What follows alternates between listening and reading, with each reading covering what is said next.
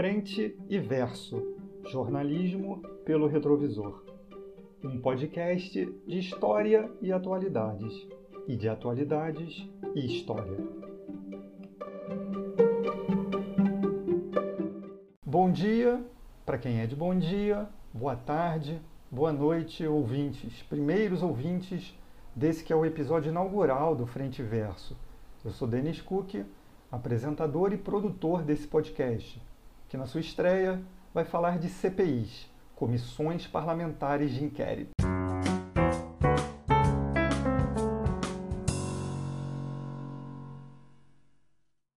É difícil apontar uma data precisa para o surgimento das CPIs. Segundo fontes, instrumentos parecidos a uma comissão parlamentar teriam aparecido na Inglaterra para acompanhar as atividades do monarca. No Brasil, a registro de uma comissão criada por deputados e senadores em 1826 para investigar irregularidades no Banco do Brasil. As CPIs foram oficialmente criadas no país com a Constituição de 1934, uma carta bastante progressista que estabeleceu, por exemplo, a jornada de oito horas, o descanso semanal obrigatório, o sigilo do voto e o sufrágio para as mulheres. Trabalhadores do Brasil! Com o Estado Novo, em 1937, surge uma nova Constituição, bastante autoritária, chamada de Polaca. As CPIs saem de cena. Em 1946, vem a redemocratização e mais uma Constituição. As comissões voltam com força. Uma delas é a CPI da Última Hora, jornal fundado por Samuel Weiner. Sobre esse assunto, vamos conversar nesse episódio com a jornalista Carla Monteiro, autora de O Homem que Estava Lá, biografia do renomado jornalista. Em 1964, o golpe militar. Elaborada sem participação popular, a Constituição de 1967 até previa a instalação de CPIs, mas elas nem chegam a ser instaladas, ou, quando ocorrem, são controladas pelo governo. O marco das atuais CPIs é a Constituição de 1988. Na teoria, as comissões existem para ser um instrumento de investigação das oposições. Na prática, depende de quais parlamentares formam um colegiado. A CPI mais marcante da história brasileira, até agora, foi a CPI do PC, que levou o impeachment do então presidente Fernando Collor. Nesse episódio do Frente Verso, entrevistamos o jornalista Luiz Costa Pinto, que fez para a revista Veja a famosa entrevista com Pedro Collor, irmão do presidente, estopim para o início das investigações da CPI. Eu irresponsável de máquina de outra grande injustiçado, injustiçado, totalmente injustiçado, coitadinho. Mas houve várias outras CPIs desde então. Em 1993, na CPI dos anões do orçamento, o deputado João Alves disse que Deus o ajudou, ele ganhou na loteria e ficou rico. Em 1998, a CPI dos precatórios incriminou o então prefeito de São Paulo, Celso Pita, e o ex-prefeito da capital paulista, Paulo Maluf. A CPI do narcotráfico levou à cassação do deputado Hildebrando Pascoal o parlamentar terminou preso, acusado de chefiar um esquema de tráfico de drogas e um grupo de extermínio no Acre, que matava suas vítimas usando motosserras. Em 2005, foi instalada a CPI dos Correios, que criou as bases para o julgamento do mensalão no STF. Muitas CPIs, segundo a opinião pública, acabam terminando em pizza. Outras deixam legados importantes. A partir da CPI da pedofilia, por exemplo, foi criada a Lei Joana Maranhão, determinando que o prazo para prescrição dos crimes sexuais contra crianças e adolescentes só começa a contar quando elas completam 18 anos. No atual governo, já tivemos algumas comissões, como a das fake news e, mais recentemente, a CPI da Covid, criada para investigar as omissões do governo no combate à pandemia do coronavírus sobre a CPI da Covid e o que são as comissões parlamentares de inquérito, converso agora com o cientista político Júlio Canelo, pesquisador do Instituto de Estudos Sociais e Políticos e do Observatório do Legislativo Brasileiro.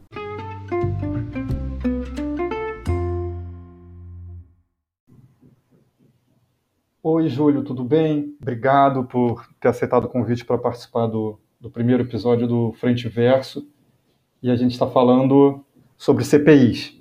É, é possível a gente determinar quando elas surgiram, ou pelo menos os, os instrumentos legislativos semelhantes a, ao que é uma comissão parlamentar de inquérito, e quando elas também começaram a ser implementadas no Brasil? Então, uh, temos duas, duas coisas aí, né? Uma é a, a, função fiscalizatória do, do parlamento, né, dos legislativos, está é, tá, tá bastante ligada ao seu próprio nascedouro, né?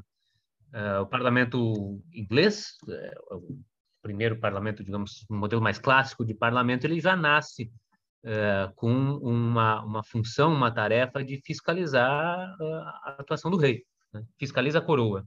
Então, embora não, não fosse propriamente o que a gente tem, que a gente compreende hoje como CPI, a atividade do parlamento era essa, né? Ela, ela tem como origem essa, né? mais do que é, lá, lá no nascedor, lá no início, né? lá na origem, mais do que propor a legislação, construir o direito, as normas, é realmente fiscalizar a atuação do rei e da coroa. Então, essa ideia de, de controle parlamentar do poder executivo, ela está no início do parlamento mesmo. É, do ponto de vista teórico, assim, teórico de filosofia política, né, a ideia de de pesos e, e, e, e contrapesos, uh, de um poder controlando outro poder, também é muito clássica, né? Vem em Montesquieu, vem nos federalistas uh, americanos. Então, além de propor legislação, uma outra tarefa fundamental dos parlamentos e do poder legislativo é controlar o poder executivo, né? estabelecer limites para a atuação de presidentes e, de reis, basicamente. É, e de uma forma geral, mais trazendo mais para a atualidade, a partir do século XX, basicamente, né, a segunda metade do século XX, uh, também a redemocratização de muitos países uh, na, na fase final do século XX, inclusive depois da queda uh, da União Soviética, né, o instrumento das comissões de inquérito no parlamento são corriqueiros nas democracias representativas, principalmente em sistemas que são presidencialistas e sistemas semipresidencialistas, né, muito ligado à tradição constitucional norte-americana. Né? Essa, essa função do parlamento, no caso do Congresso, também ela aparece nos Estados Unidos. Né? Há alguns episódios históricos de, de, de, coisas semelhantes, né, ou próximas, que seria um trabalho de uma CPI no caso brasileiro, mas de um ponto de vista mais, mais formal, de pre, da previsão legal, né, de, de uma previsão eh, legislativa, ele, a CPI, o instrumento da CPI, aparece formalmente pela primeira vez em 34, na Constituição eh, de 1934. É, depois, no Estado Novo, também é, as CPIs aparecem, depois do Estado Novo, na Constituição de 46. E lá na Constituição de 46 aparece com uma prerrogativa tanto da Câmara quanto do Senado. É só em 1967, com, a, Constituição, a Constituição de 67, já durante o regime militar, que são criadas é, um outro tipo de CPI, que são as CPIs mistas, né, em que deputados e senadores trabalham em conjunto.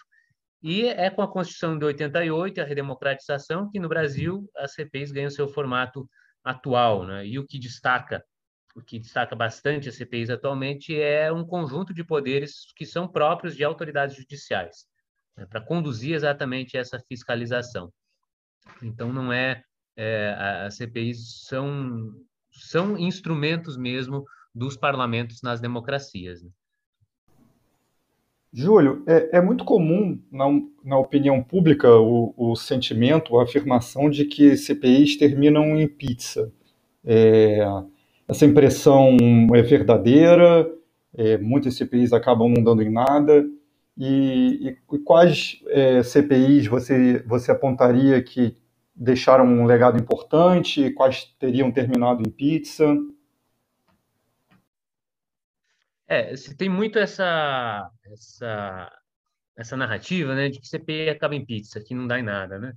É, ela, em parte, ela é verdadeira, em parte, ela é falsa. Ela é verdadeira é, quando se esperam coisas, resultados que as CPIs muitas vezes não não podem entregar. Né? Então, isso, isso é importante. O que, que, o que, que uma CPI entrega de resultado? Né?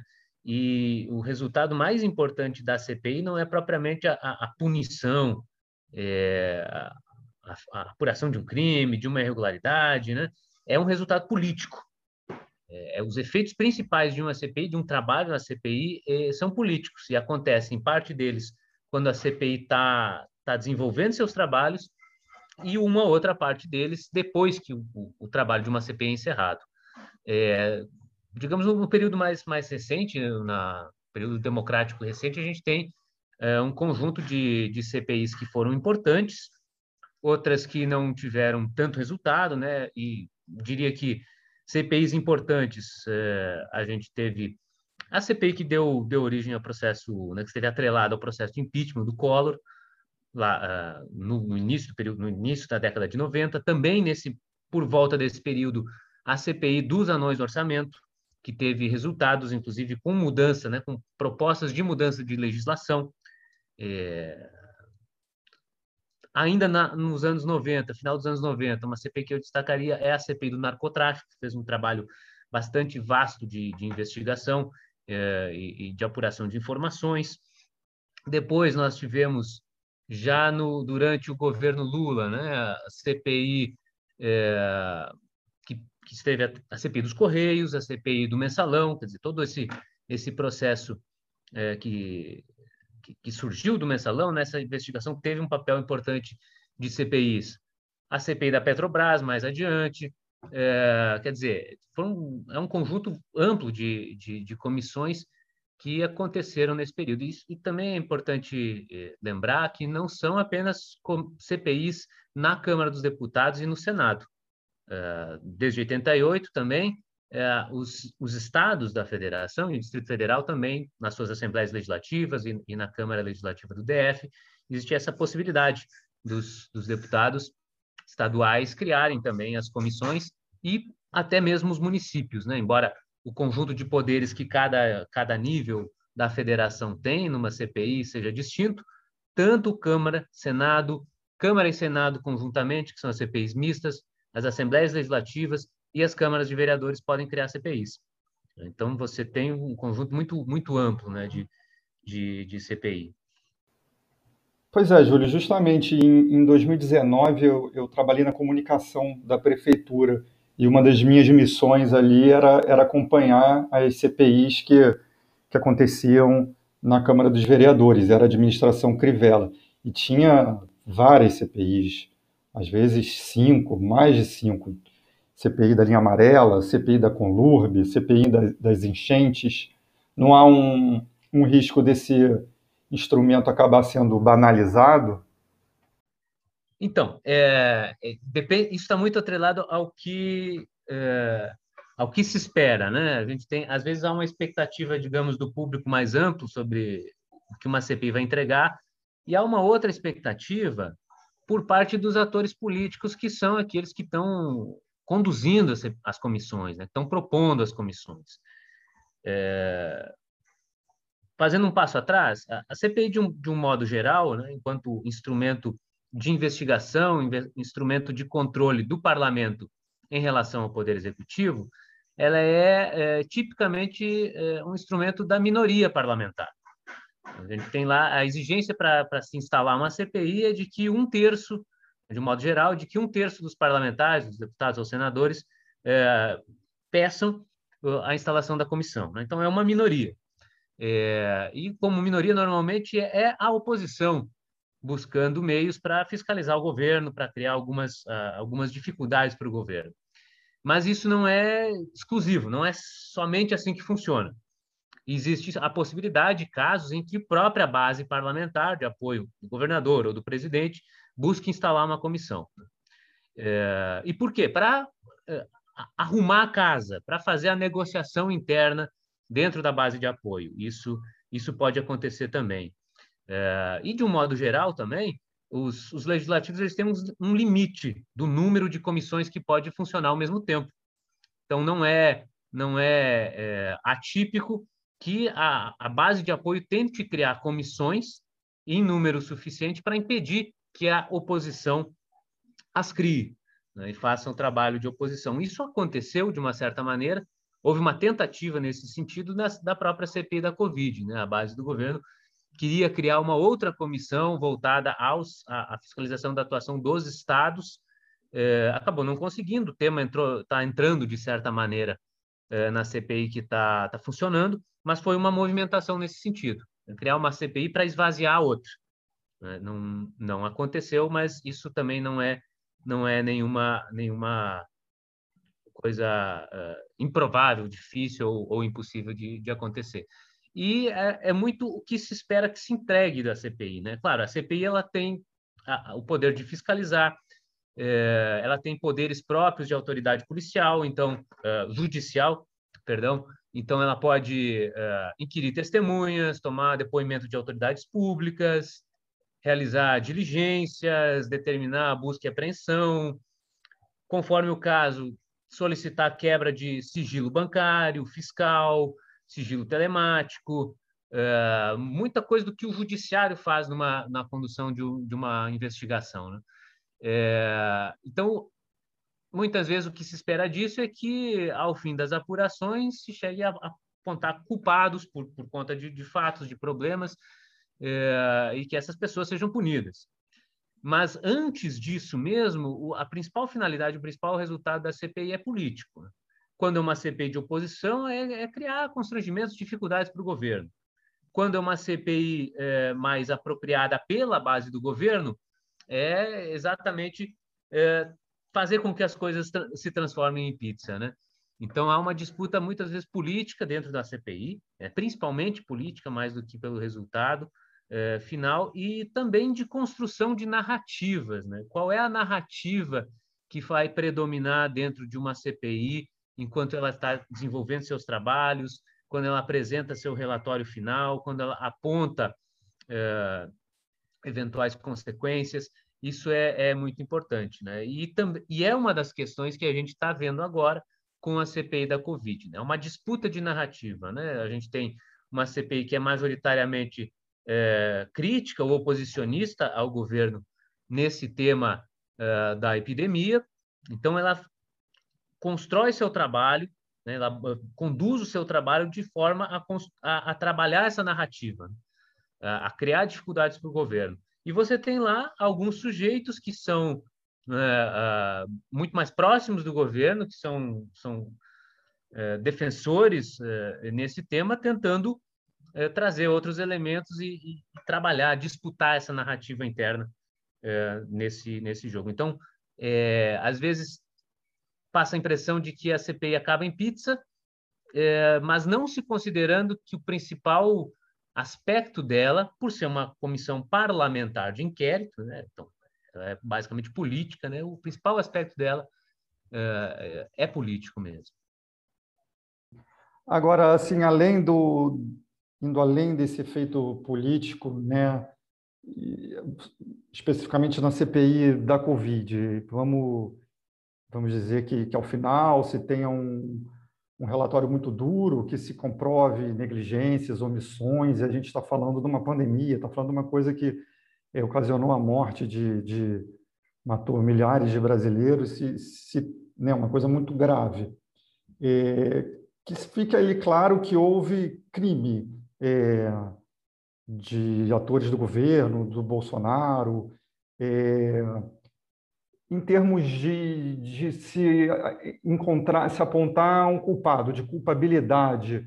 Enquanto ele for presidente, isso pode avançar, isso pode virar uma investigação do Ministério Público, mas isso vai, vai de alguma, em algum momento vai ter que é, vai depender do Aras, né? Vai depender da, da PGR. E, mas isso pode ser usado também depois dele ser presidente? Você acha que, de repente, a CPI da Covid ela pode trazer elementos para uma futura responsabilização do, de membros do governo? Uhum. Então, é, primeiro, algumas diferenças importantes nessa CPI, né? Eu acho que ela é, em primeiro lugar, é uma comissão que tem a diferença de outras, ela tem uma imensa visibilidade. Ela acabou virando programa de, de televisão, basicamente, de, de muita gente acompanhando, discutindo, falando sobre. Então, é uma visibilidade muito maior. Por isso, só por isso, o efeito da narrativa, o efeito político da narrativa, né, entre a população, entre o eleitorado, uh, no apoio que se, se dá ao, ao governo, já é expressivo. Então, esse primeiro elemento, esse primeiro resultado, né, já é um resultado que já, já está acontecendo, que é o resultado propriamente político junto ao eleitorado.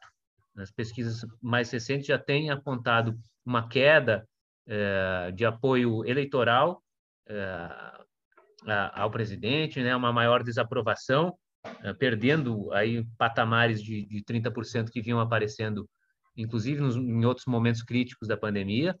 Então já é um primeiro efeito, um primeiro resultado que está acontecendo. Existem esses outros possíveis resultados. Né?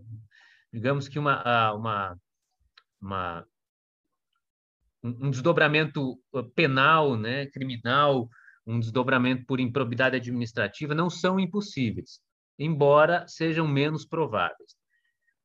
Um outro, um outro resultado, um resultado que ainda é um pouco mais provável é de responsabilização de outros agentes públicos que não o presidente, né? é, ministros, né? por exemplo, Eduardo Pazuello, é, pode ser é, um caso de alguém que, ao final, no relatório, seja indiciado ou pelo cometimento de algum crime, ou pelo cometimento de um ato de improbidade administrativa. Isso tem consequências diferentes no Poder Judiciário lá para frente. É, o menos provável, embora não seja impossível, é uma responsabilização direta do presidente. A, questão criminal é, ela é complicada por, por conta uh, do curso do mandato. Né? Então, ele teria essa responsabilização depois do curso do mandato, é, há uma outra possibilidade, que é o relatório indicar a ocorrência de um crime de responsabilidade, que daria em seja um processo de impeachment, mas tanto numa responsabilização criminal quanto uh, política de impeachment, uh, esse resultado depende de outros atores que estão fora da CPI, basicamente do Procurador-Geral da República em conduzir uh, uma ação penal contra o presidente e em primeiro lugar, do presidente da Câmara dos Deputados, né, Arthur Lira, de aceitar uma, um pedido de abertura de processo de impeachment. Né. Isso recoloca a, a, importância do aspecto propriamente político nas consequências de uma CPI. Né. Embora lá atrás, por exemplo, a gente teve a CPI que desdobrou no processo de impeachment do Collor, digamos que o, o, a responsabilização criminal ela não foi não foi à frente, mas ela teve um componente, ela foi um dos componentes políticos dentro de uma conjuntura, né, isso é sempre importante, dentro de uma conjuntura que desdobrou é, um processo de, de, de, afastamento do cargo.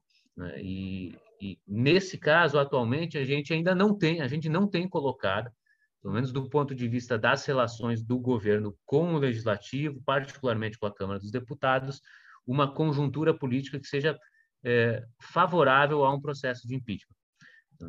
Há resistências que existem hoje mais na Câmara dos Deputados do que no Senado, não é à toa que a CPI acontece no Senado e não na Câmara, que criam algumas dificuldades nesse desdobramento. É impossível? Não é, é porque depende exatamente também de outros fatores de conjuntura, como a economia vai desenvolver em termos principalmente de inflação, é, de emprego, né? essa coisa que, que, que sente mais, a, a, que a população sente mais, é, como a própria doença, né, a dinâmica da doença vai, vai avançar é, em termos de vacinação, em termos de possibilidade de terceira onda, e como tudo isso afeta a popularidade presidencial. Então, tem esses outros componentes que, que destacam essas consequências. Júlio, você é pesquisador do Observatório do Legislativo Brasileiro. É, você pode explicar para a gente o que é a, essa instituição e, e que trabalho especificamente vocês estão fazendo em relação à, à CPI da Covid? Então, uh, o Observatório do Legislativo Brasileiro ele é uma iniciativa uh, de pesquisa, um grupo de, basicamente um grupo de pesquisa junto ao Instituto de Estudos Sociais e Políticos da UERJ. A gente faz já há alguns anos um acompanhamento do Poder Legislativo, da Câmara, do Senado, eh, produz eh, rankings temáticos de parlamentares eh, sobre temas diferentes, como, por exemplo, meio ambiente, educação, ciência e tecnologia, e a gente, com uma periodicidade mais ou menos mensal, a gente divulga boletins com estudos específicos sobre temáticas diversas, como, por exemplo, a participação das mulheres no Legislativo Federal, a questão racial dentro do Legislativo Federal. E nos próximos dias a gente vai divulgar um trabalho, um estudo específico sobre a CPI da Covid, né? tentando entender por que, que essa CPI está acontecendo no Senado e não na Câmara, e quais são os possíveis desdobramentos dela é, no curto, médio e, e mais longo prazo.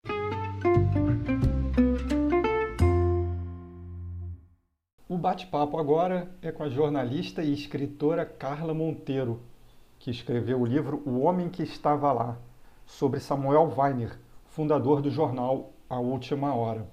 É, Carla, tudo bem? Obrigado pelo, por aceitar o convite para participar do, do Frente Verso. No livro, é, você fala da, da CPI da última hora e, e trata ela como se fosse a primeira CPI, embora oficialmente tivessem ocorrido outras CPIs né, no passado, no passado anterior a esse, e ou também você fala de, de a primeira CPI mediática da história. Por que você trata essa CPI dessa maneira e o que, que foi exatamente a CPI da última hora, o jornal do, do Samuel Weiner? Samuel Weiner montou um jornal chamado A Última Hora em 1951 com a benção do Getúlio Vargas, né? Com essa benção do Getúlio Vargas, ele consegue um vulto grande de empréstimos no Banco do Brasil é, e tem empréstimos privados também de quatro investidores, que no caso eram o Walter Moreira Salles, o Fernando, o Francisco Matarazzo, o, o Conde, o Euvaldo Lodge, que era o presidente da Fiesp na época, e o Ricardo Jafé, que era o presidente do Banco do Brasil. Bom, ele funda esse grande jornal, que era um jornal getulista, fundado ali para defender o campo progressista, trabalhista, nacionalista, né, que é o campo que o Getúlio Vargas representava nesse mandato dele nesse segunda encarnação dele, né, como presidente eleito. Então aí o, o, a última hora começa a fazer um grande sucesso e começa a incomodar a grande imprensa e, e, e roubar ali um lugar entre os vespertinos, né? A última hora emparelha com o Globo muito rapidamente, então tinha ali uma uma questão de jornais brigando ali por por leitores, né, por audiência e também por opinião, né, por ideologia.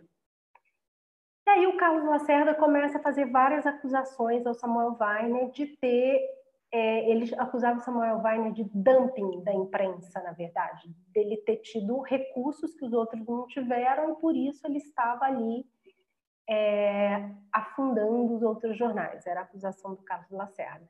Nisso, Samuel Weiner, para se proteger, para tentar intimidar essa, essa corrente que se avolumava, né? porque o Carlos Lacerda se alia ao Globo, se alia ao, aos diários associados, e a coisa começa a crescer, né? a, a, a oposição à última hora. Então, Samuel Weiner, para poder conter isso, ele fala: então vamos fazer uma CPI, vamos investigar todos os jornais porque obviamente ele sabia que todo mundo ali tinha um rabo preso, né? O Chateaubriand tinha milhares de empréstimos em bancos públicos, o Roberto Marinho idem. Então ele vai e propõe essa CPI para investigar todos os jornais e não só a última, para investigar todos os jornais. Aí o Carlos Lacerda, por seu lado, batalha uma CPI para investigar a última hora. E aí, no frigir dos ovos, né, com todo a esquerda e a direita se, se posicionando ali na Câmara, cria-se duas CPIs. A CPI da última hora e a CPI para investigar os outros jornais. Só que aí a CPI para investigar os outros jornais, ela, ela cai ali num limbo, né? Ninguém queria comprar briga com todo mundo. Os deputados dá uma recuada. E a CPI da última hora ela vira um caso midiático, assim, né? Porque o Carlos Lacerda era um cara que, como todo mundo sabe, ele era um grande tribuno, ele era um cara que tinha uma né, uma retórica muito forte e tal. Então, o Carlos Lacerda ele usa três meios ali para fazer aquela CPI bombar, né? Ele usa primeiro a tribuna da imprensa, que era o jornal dele, um jornal pequeno, então não tinha tanta repercussão. Aí a Rádio Globo abre o microfone da Rádio Globo, ele passa a ter um programa diário na Rádio Globo, e o Pulo do Gato, o Assis Chateaubriand cede a ele um horário na televisão, né, na nascente televisão, para relatar o que estava acontecendo na CPI. O Carlos Lacerda ficava no ar de 8 horas à meia-noite, assim, três horas no ar, só martelando essa CPI. Então, ela vira uma CPI midiática. Ela é a primeira CPI midiática da história brasileira. Antes, CPI era um, uma coisa que ninguém tinha muito ouvido falar. Ela, essa CPI tinha entrado em moda nos Estados Unidos, né, com marcartismo e tal. Aqui no Brasil já tinha ocorrido algumas iniciativas, mas nada que tenha ganhado algum vulto. E a CPI da última hora, ela de repente, ela era brincava assim nos jornais, né, que ela era mais seguida do que a novela O Direito de Nascer, que estava no ar na época na, na, na rádio, né? Então aí vira essa coisa, essa grande evento público e por que, que ele, o Carlos Lacerda consegue transformar isso num grande evento público? Né? Porque pela primeira vez as pessoas estavam vendo os barões irem depor. Né? Você viu sentado ali no banco das testemunhas, como a gente está vendo agora, essas pessoas aí na CPI da, da Covid, você via ali o Walter Moreira Salles, você viu o Conde Francisco Matarazzo, você via né, o, o, filho do Getúlio, Vargas, o Lutero Vargas. Então a CPI virou uma grande atração, né? E foi isso. A CPI ela é a grande, a primeira grande CPI da história política do Brasil. E Carla, é, quais são os resultados dessas CPIs? A CPI da última hora e da comissão que investigava todos os jornais da época. Então, é, a gente pode falar o seguinte: você é, tem que entender o seguinte: eram duas CPIs.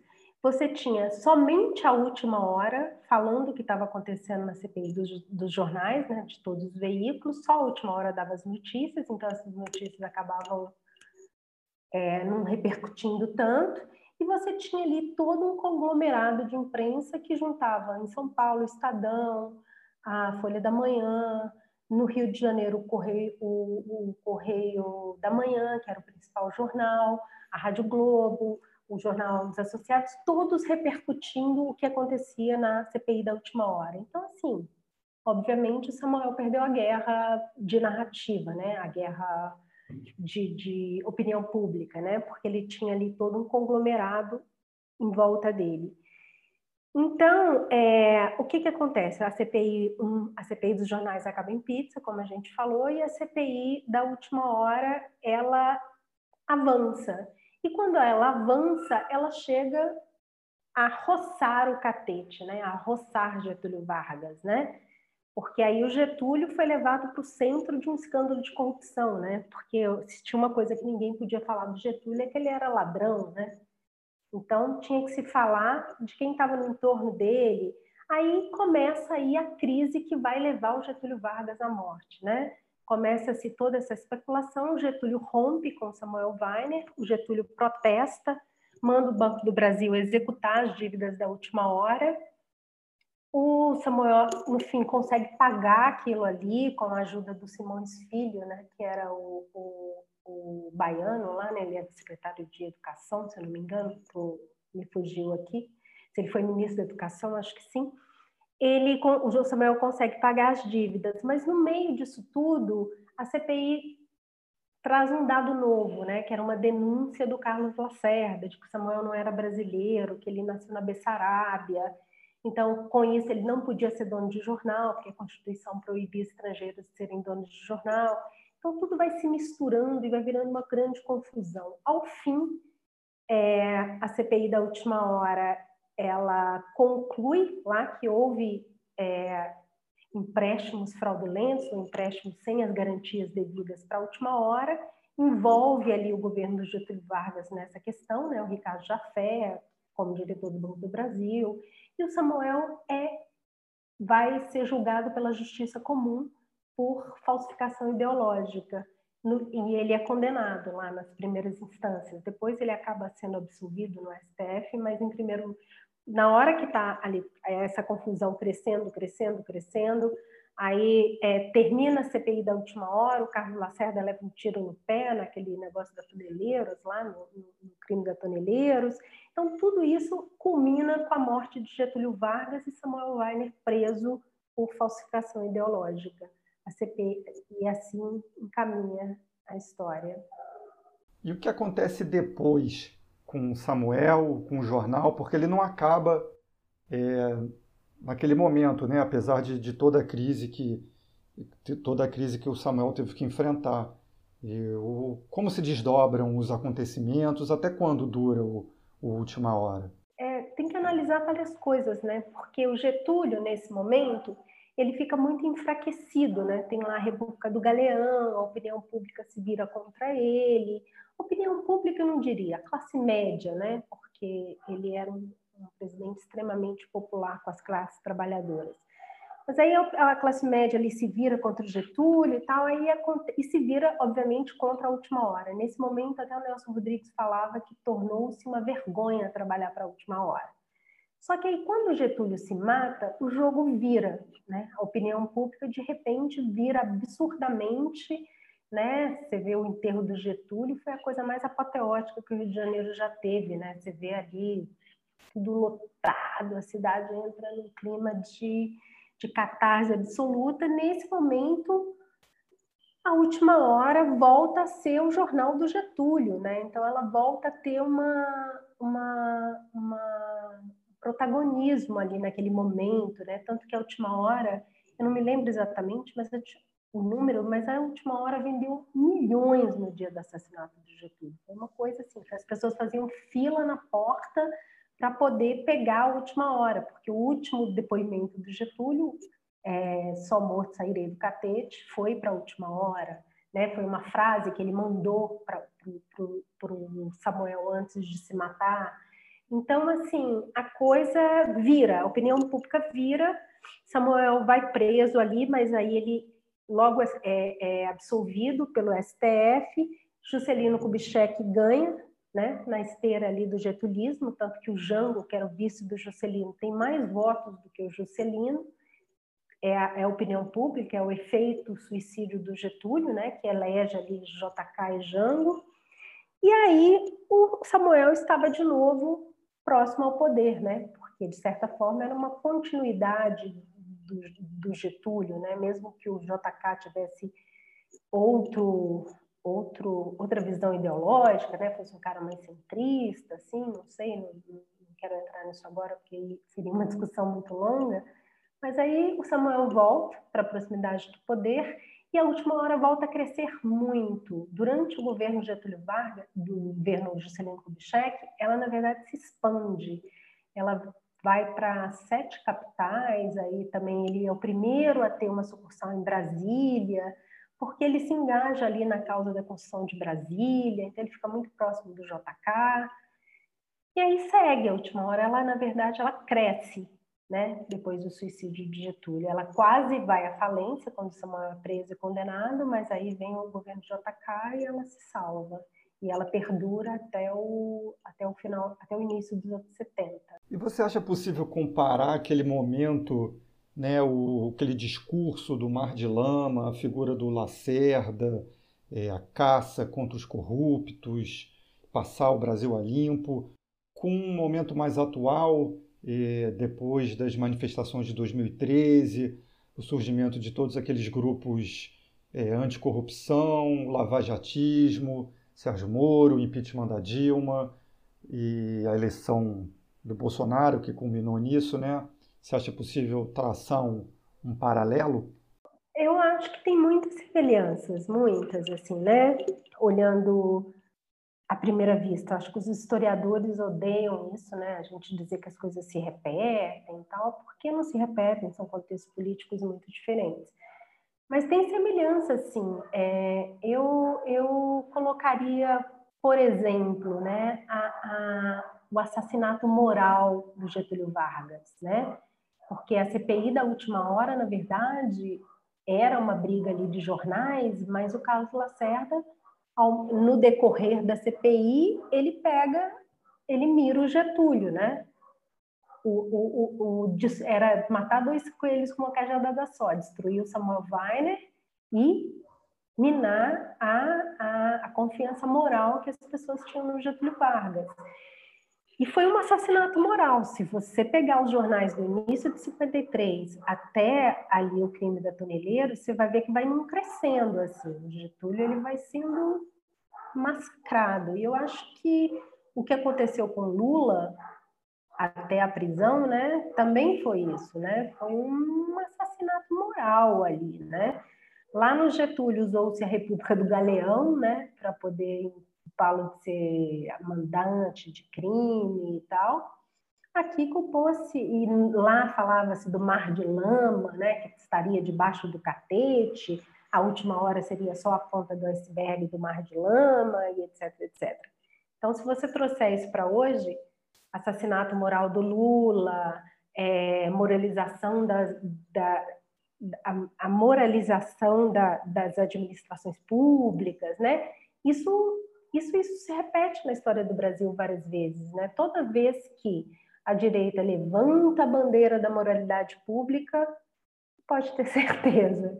É, é, é, um caminho muito parecido. Acontece lá em 54 com Getúlio, volta a acontecer lá com Jango em 64, volta a acontecer com Lula aí no, no, depois de 2013, né? Digo Lula, mas digo Lula, Dilma, é, derrubada da Dilma, impeachment, tudo num pacote só eu vejo muita semelhança, assim. Eu acho que o Brasil ele tem esse esse esse padrão, né? Esse padrão de de, de é difícil falar isso porque isso é polêmico, né? Ainda mais falando sem um contexto, mas existe aí uma coisa de acertar na cabecinha do, dos governos é, de populares ou trabalhistas, né, ou de trabalhadores, governos mais à esquerda, né, não dá para dizer que Getúlio era um homem de esquerda, mas governos mais à esquerda e tal.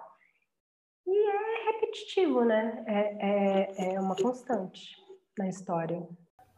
Carla, quantas páginas tem o livro?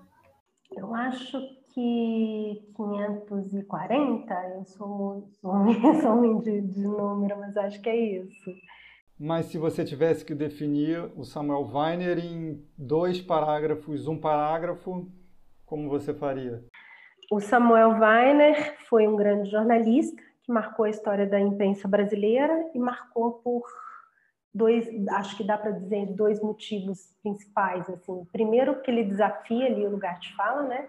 A imprensa era composta por jornais é, liberais e conservadores, né? Uma visão liberal e conservadora. E aí ele vem com um jornal que olha do ponto de vista do trabalhador, né? Os jornais trabalhistas de, de, de defesa do trabalhismo. A outra coisa é que a imprensa sustenta uma imparcialidade, uma objetividade, um, um lugar de, de, de neutralidade. E Samuel vem com um jornal abertamente trabalhista e getulista e que ele não tinha ele falava: o jornal tem lado e eu assumo o meu. Era isso. O Samuel é esse grande cara aí que marca a imprensa brasileira é, por construir essa rede de jornais assim que também desafia muita coisa na técnica e tal, mas basicamente é isso. Esse cara aí que se coloca como contraponto. Mas a importância dele não se limitou somente ao jornalismo, né? Ele foi um, um sujeito que perpassou aí a, grande parte da, da história brasileira do século XX. É, não, exatamente. Ele extrapola muito isso, né? Porque ele passa a ser o homem de três presidentes, né? Samuel Weiner foi o homem de Getúlio Vargas, ele foi o homem do JK e ele foi ali um cara extremamente ativo nos bastidores do governo Jango. Né? Se você ler a biografia inteira, você vai perceber que, por exemplo, em 63, 64, ele atua muito ali na mediação entre o governo Jango e o Lincoln Gordon, que era o embaixador dos Estados Unidos que, na prática, governava o Brasil. Né? Então, Samuel ele sempre teve um papel de articulador ali, de conselheiro de governos, desde Getúlio até a, o golpe de 64.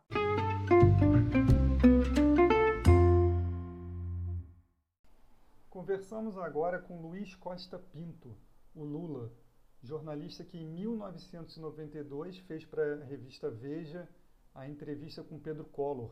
Pedro Collor conta tudo, que acabou levando à criação da CPI do PC e que e aí os fatos de então se desdobraram e acabaram acarretando ao, ao impeachment e à renúncia do, do então presidente Collor. É, Lula, tudo bem? Obrigado pelo, por aceitar o convite para participar do primeiro episódio do Frente Verso. É, eu queria perguntar a você a pergunta que você já deve ter respondido muitas vezes.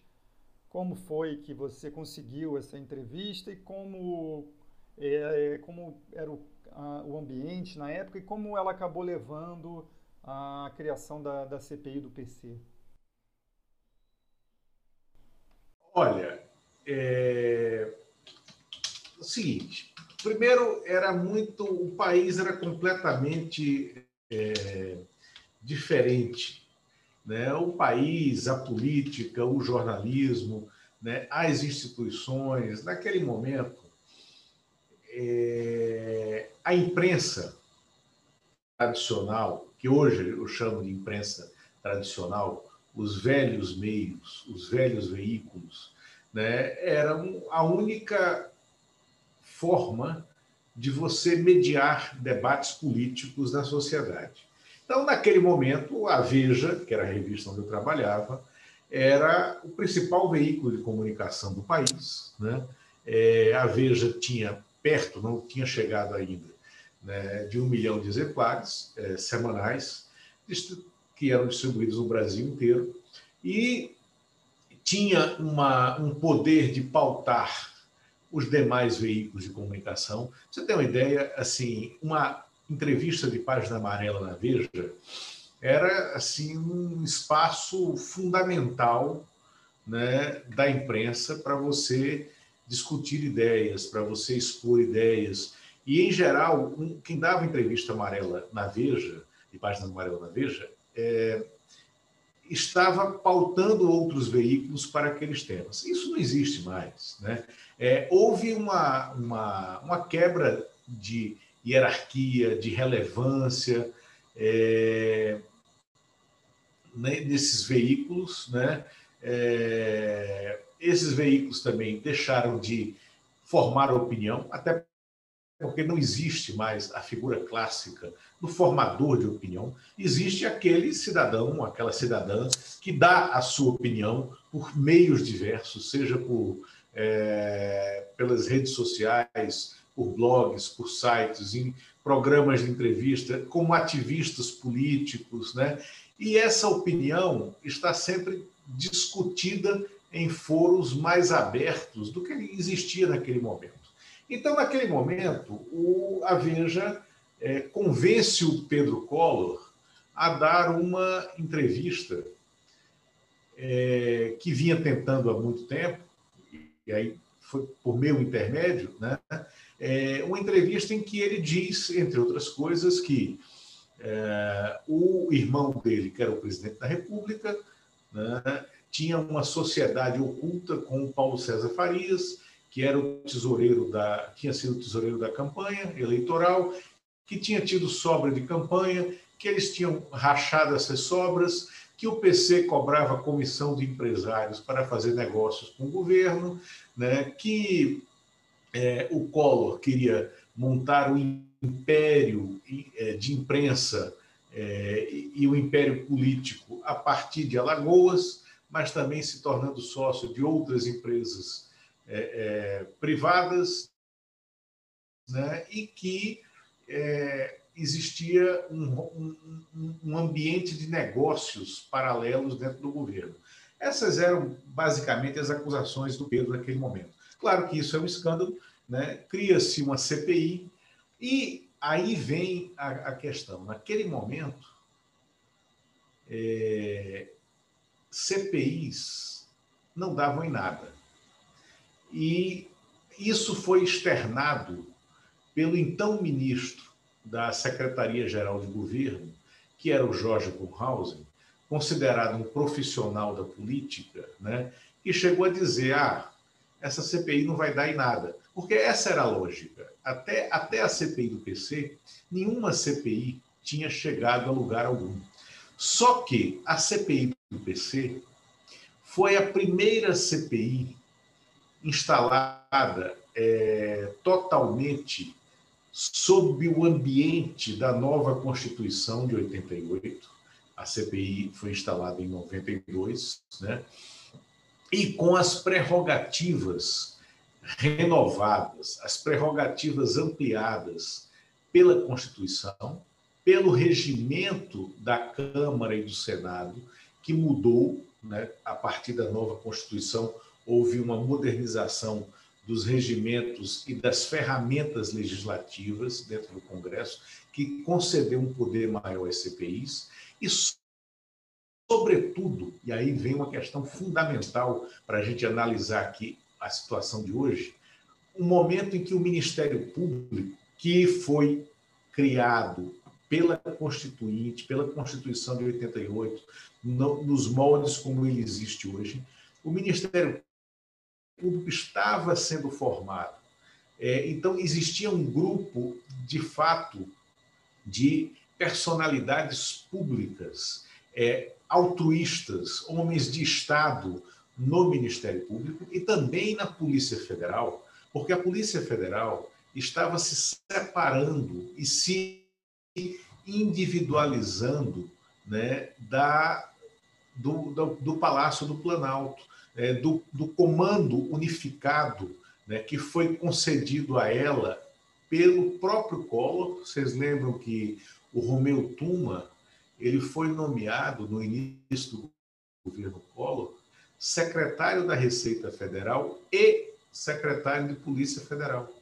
Né? Ele, ele, ele juntava os dois cargos e era de, é, comandado diretamente pelo presidente da República. É, então, quando começam as investigações, a Polícia Federal dá um grito de independência em relação ao Planalto. Né?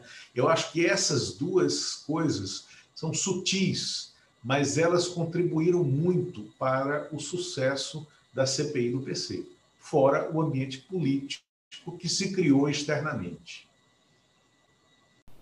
Lula, e você que acompanhou tão de perto né, aquele período, como que era o clima político na época e como as forças estavam se estabelecendo ali? Né, houve uma grande, uma frente ampla que acabou levando à saída do Collor. E você acha possível fazer uma comparação com o período atual, com o governo Bolsonaro e, e o cenário com a CPI da Covid?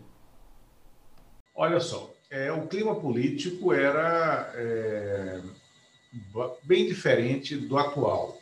Você tinha um presidente Collor é, que tinha acabado de dar uma guinada no governo dele, é, trazendo para dentro do governo pessoas que a mídia, que nós, jornalistas, que é, é, as, os entes políticos chamavam de os profissionais da política, tinha levado o Célio Borja né, para o Ministério da Justiça, o Adib Jatene para o Ministério da Saúde, é, tinha feito uma recomposição ministerial para ter força, levando gente, sobretudo do PFL e do PSDB, né, é, para dar alguma governabilidade, né, e estava, então, naquele momento, buscando dar uma guinada no governo.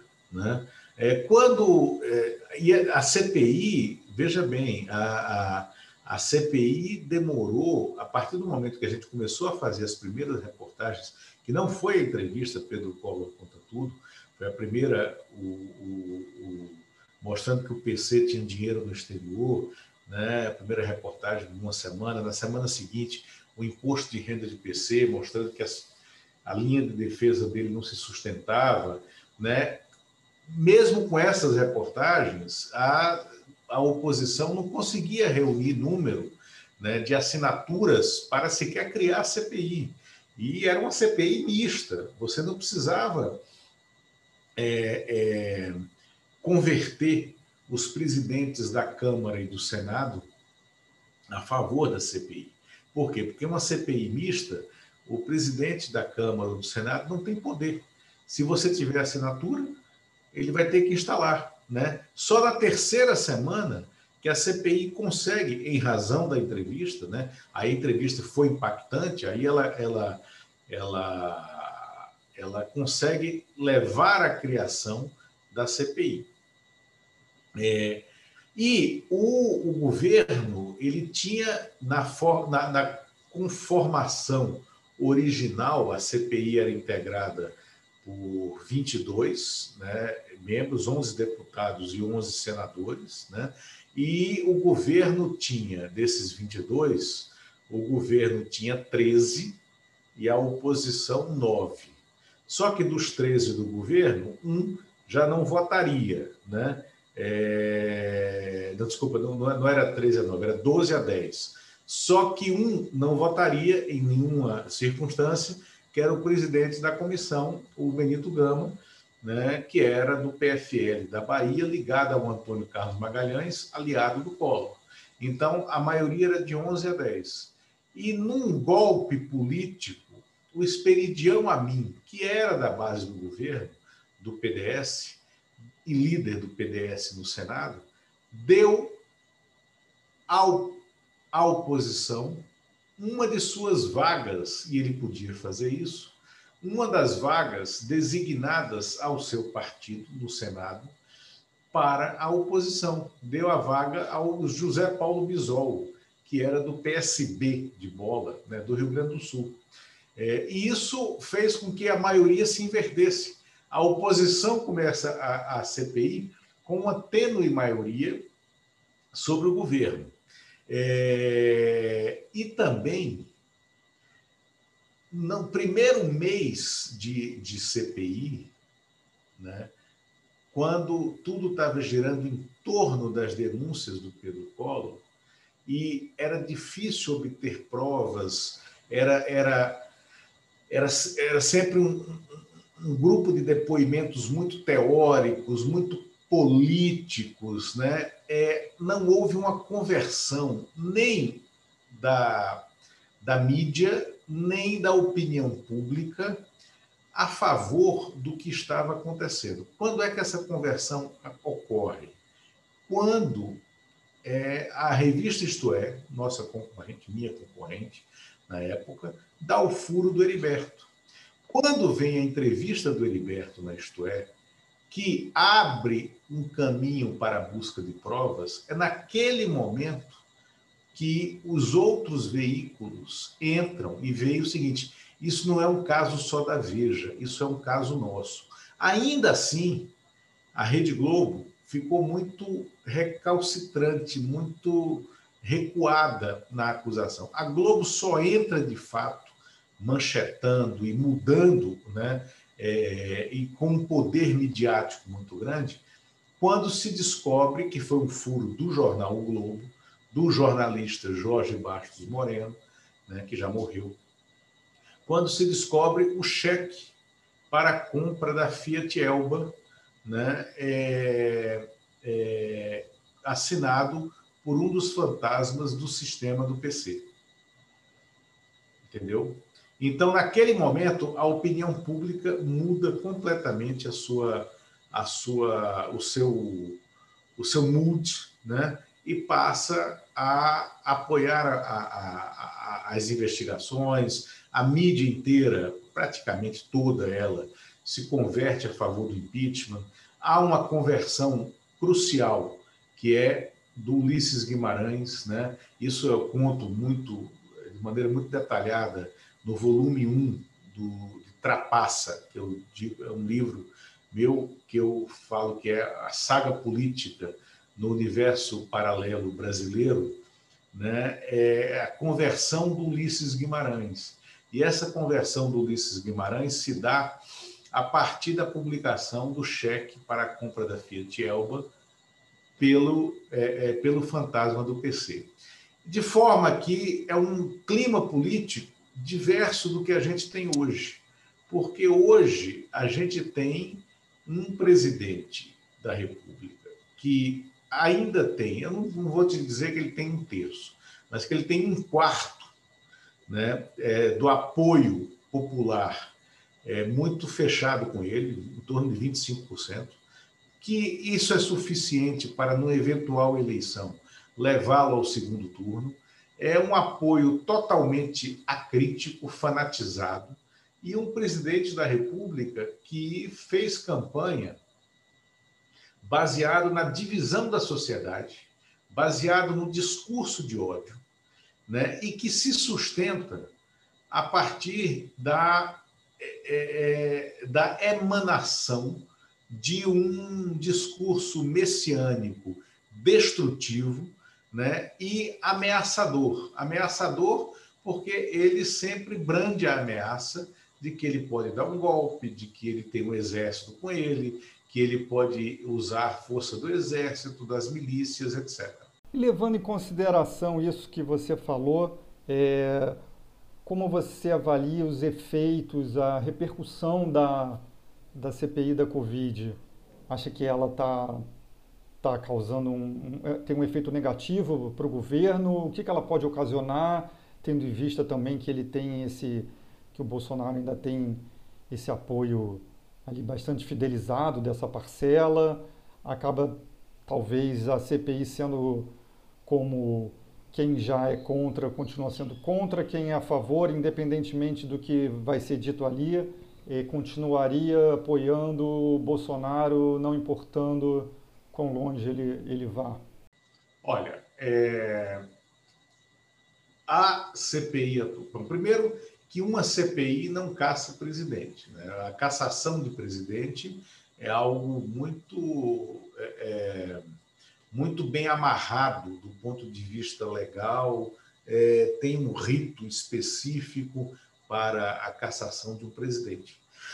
Mas ela ajuda muito na construção da, do roteiro que vai levar essa cassação ou do roteiro que vai levar à criminalização dos atos e das omissões de um presidente da República.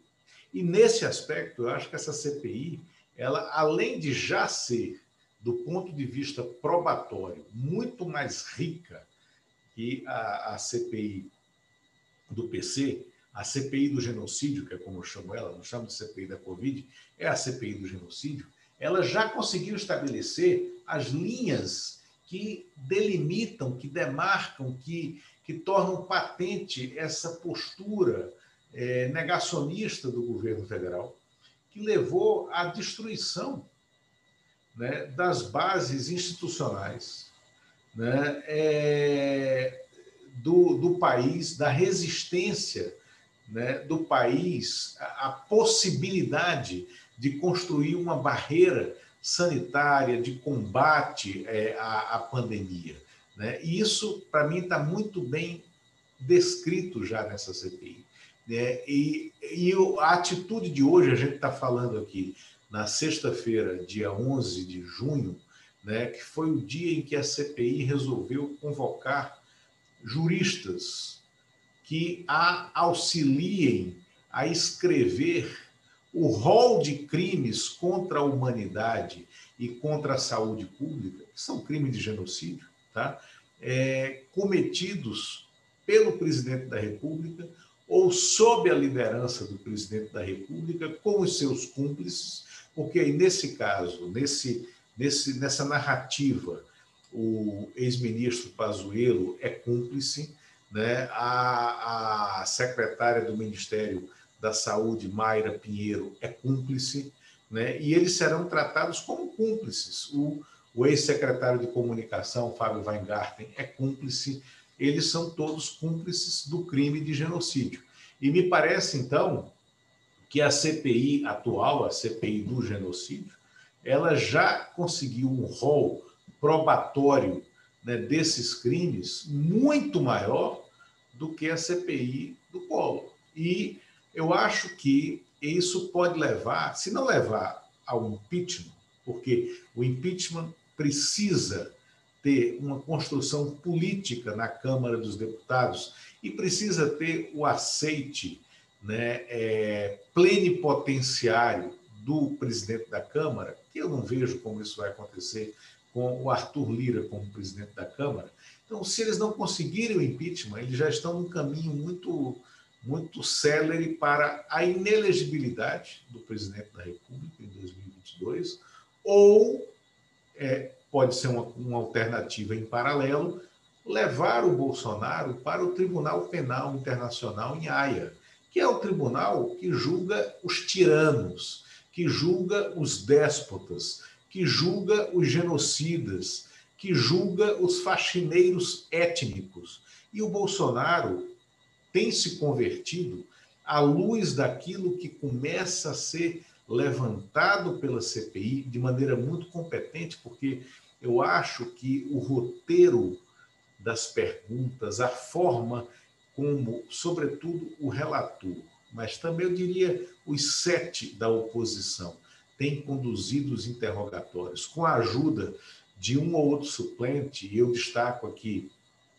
os senadores Rogério Carvalho e Alessandro Vieira, como suplentes que têm cumprido um papel muito interessante nessa CPI, a partir da forma como perguntam, assim como o Randolph, é, o senador Roberto Costa, o senador Randolph, o senador Tasso Gereissati, né, eles têm cumprido um papel ali de é, é, busca da verdade, mas sempre com foco, sempre seguindo uma, uma, uma trajetória é, que está deixando muito patente, muito claro né, os crimes de genocídio, crimes contra a humanidade cometidos a partir da liderança do presidente da República. Então, a, as conclusões dessa CPI elas podem ecoar por muito mais tempo e é, de forma muito mais aguda na vida do Bolsonaro do que a conclusão da CPI do PC em 1992.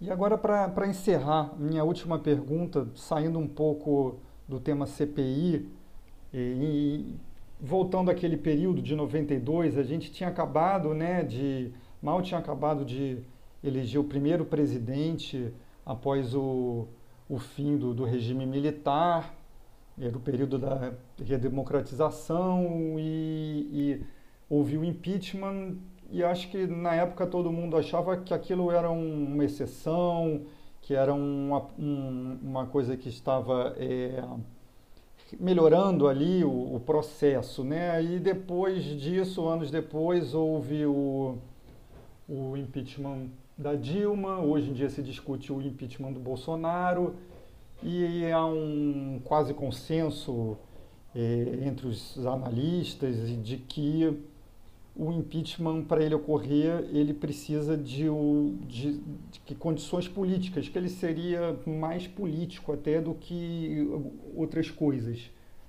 É, tendo em vista toda essa trajetória, o Lula de hoje, vendo Lula de 92, talvez você pense que o, o, o impeachment do Collor foi uma injustiça?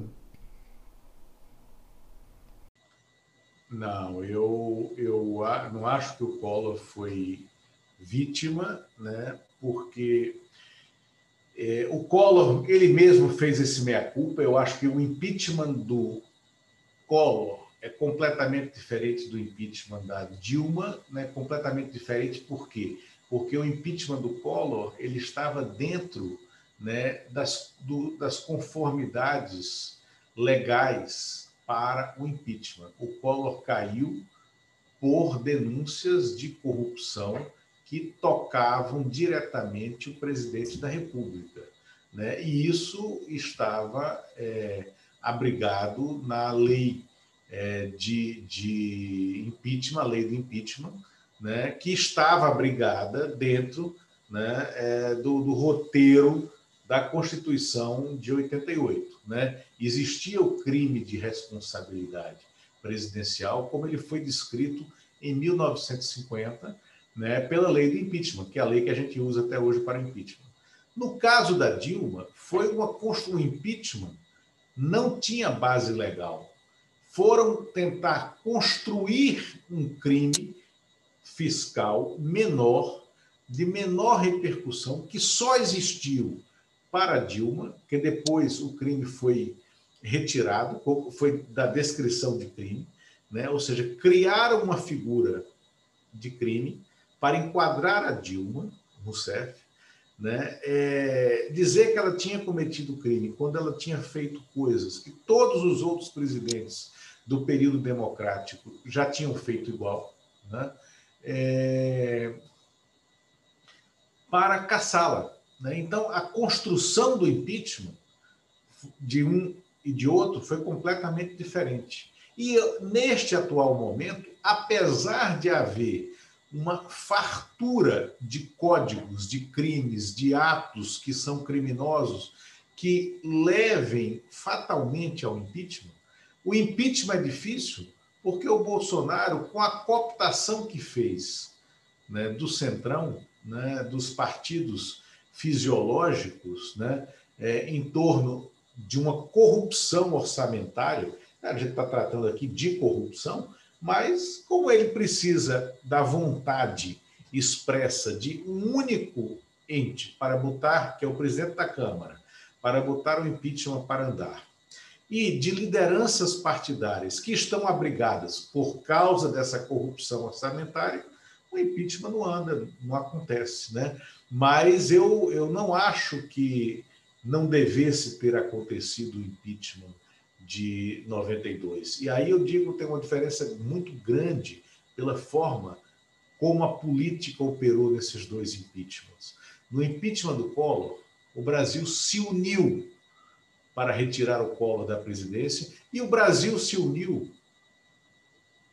para é, é, ajudar o Itamar Franco a governar, em que pese os solavancos do Itamar no até na primeira metade do governo dele. O, foi um governo de muita crise, o governo do Itamar, até o meio dele.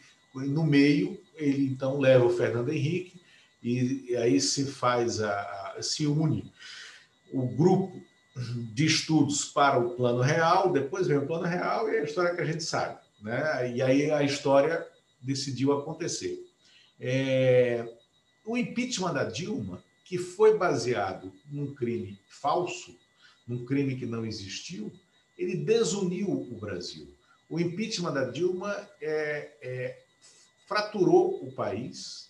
Né? É, o governo Temer foi desastroso, porque foi um governo corrupto, foi um governo é, cleptocrata, foi um governo em que o próprio presidente ele teve que fazer uma operação política, porque ele foi flagrado em atos de corrupção, naquelas gravações é, é, no, no, no, no, porão do Palácio do Jaburu, com Joesley Batista, né? e essa divisão do país leva, essa divisão do país, estimulada pelas Forças Armadas, estimulada pelo Exército Brasileiro, que participou ativamente da campanha eleitoral de 2018, não só apoiando por meio dos seus militares o candidato Bolsonaro, mas, sobretudo, fazendo com que o Bolsonaro dispusesse da estrutura midiática formal e informal do Exército, da Marinha, da Aeronáutica, das três forças, né? É, ele acentuou essa fratura do país. E aí o país, com um, um, um presidente eleito, então, Bolsonaro, que aposta no discurso de ódio, que aposta na divisão, né, essa é a situação que a gente tem hoje.